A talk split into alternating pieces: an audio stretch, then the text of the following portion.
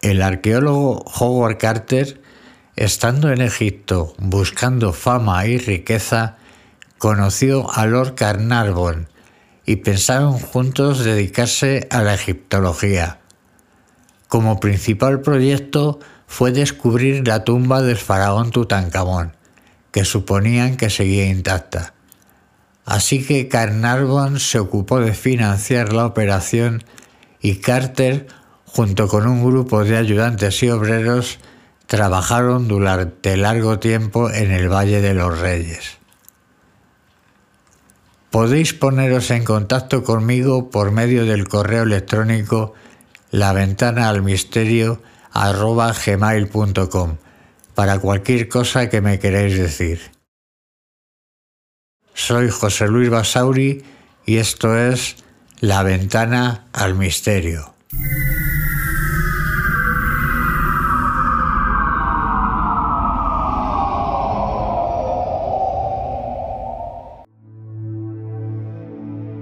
Con tan solo ocho años, Tutankamón llegó al trono y se casó.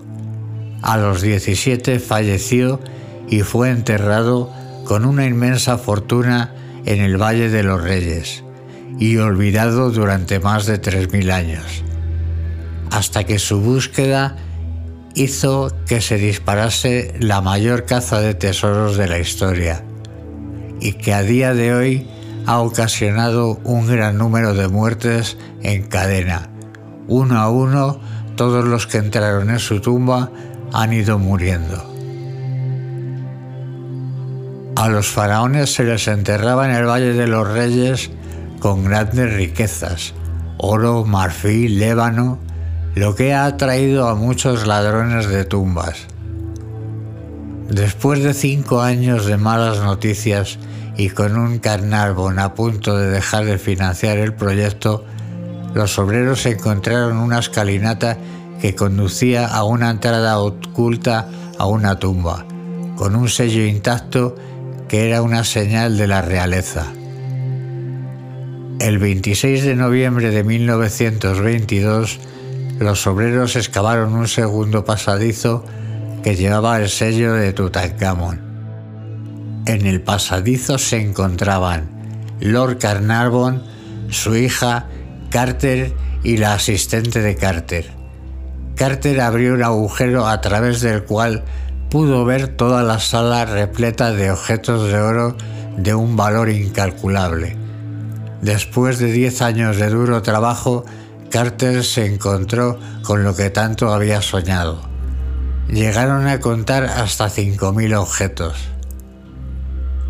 De la noche a la mañana, Carnarvon, Carter y Tutankamón se encontraron con la fama que tanto deseaba Carter. Pero en 1923 a Carnarvon le picó un mosquito. Esto le causó una infección ya que la herida no se curaba y empezó a tener fiebre. La infección le había envenenado la sangre y acabó muriendo. Al mismo tiempo, en Inglaterra, la perra de Carnarvon aulló y cayó muerta de forma inexplicable. La prensa culpaba de su muerte a una maldición que según un periodista escribió había inscrita en una tumba, que decía, mataré a todos aquellos que crucen este dintel. Otro periódico informó de otra maldición que decía, los que entren en esta tumba sagrada serán pronto visitados por las alas de la muerte. En 1923, dos hombres murieron de repente tras visitar la tumba de Tutankamón, lo que los médicos achacaban a la fiebre informando que era la maldición del faraón. A estas muertes le siguieron otras dos muertes repentinas. La mujer que ayudó a Carter a entrar en la tumba y el hombre que le ayudó a recoger los contenidos. A Howard Carter lo que le parecía pintura descascarillada en realidad era un hongo que había salido en las paredes por las condiciones de temperatura y humedad. Tutankamón estaba dentro de tres ataúdes, uno en el interior del otro.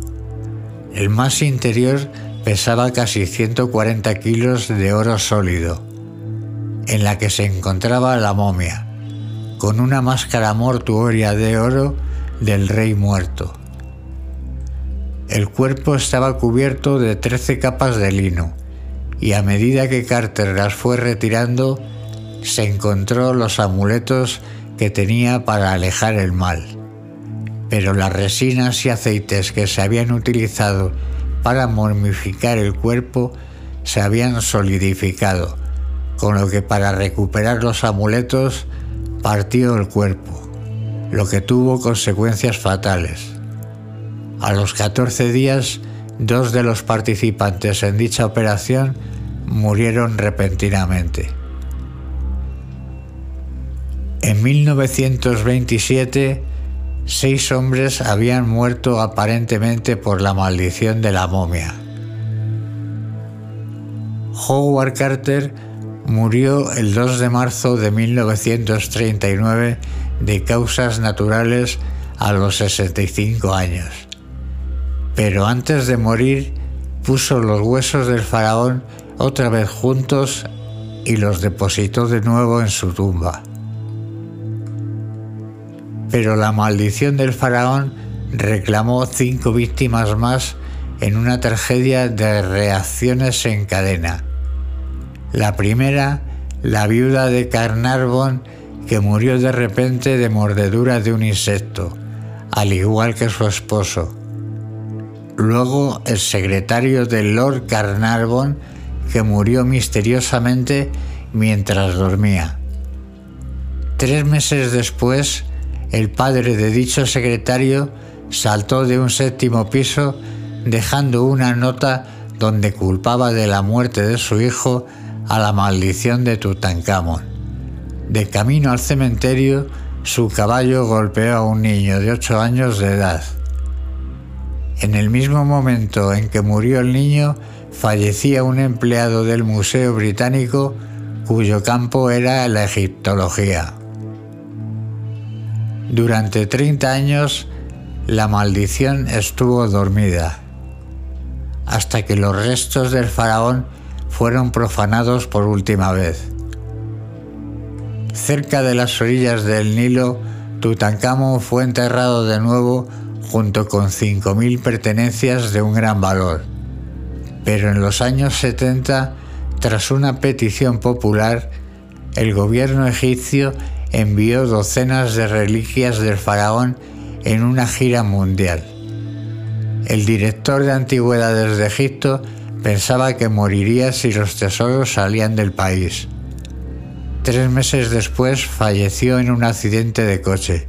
Sería la víctima 25 de la maldición. El mismo día que la máscara mortuoria de Tutankamón fue empaquetada para Londres, un oficial egipcio que se rió de la maldición murió de un ataque al corazón. Los egiptólogos no han encontrado ninguna maldición en las inscripciones de la tumba del faraón Tutankamón. Las coincidencias fortuitas, las esporas de los hongos encontrados en las paredes de la cámara mortuoria, así como las que tuviera la propia momia, explican prácticamente todas las muertes que se han achacado a la maldición, aunque yo por si acaso iría con pies de plomo. Y como digo siempre, gracias por vuestra compañía, espero haberos entretenido y que hayáis pasado un buen rato. Ya sabéis que me podéis encontrar en la ventana al misterio gmail.com y ahora cerraré la ventana por hoy. Hasta el próximo programa, amigos del misterio.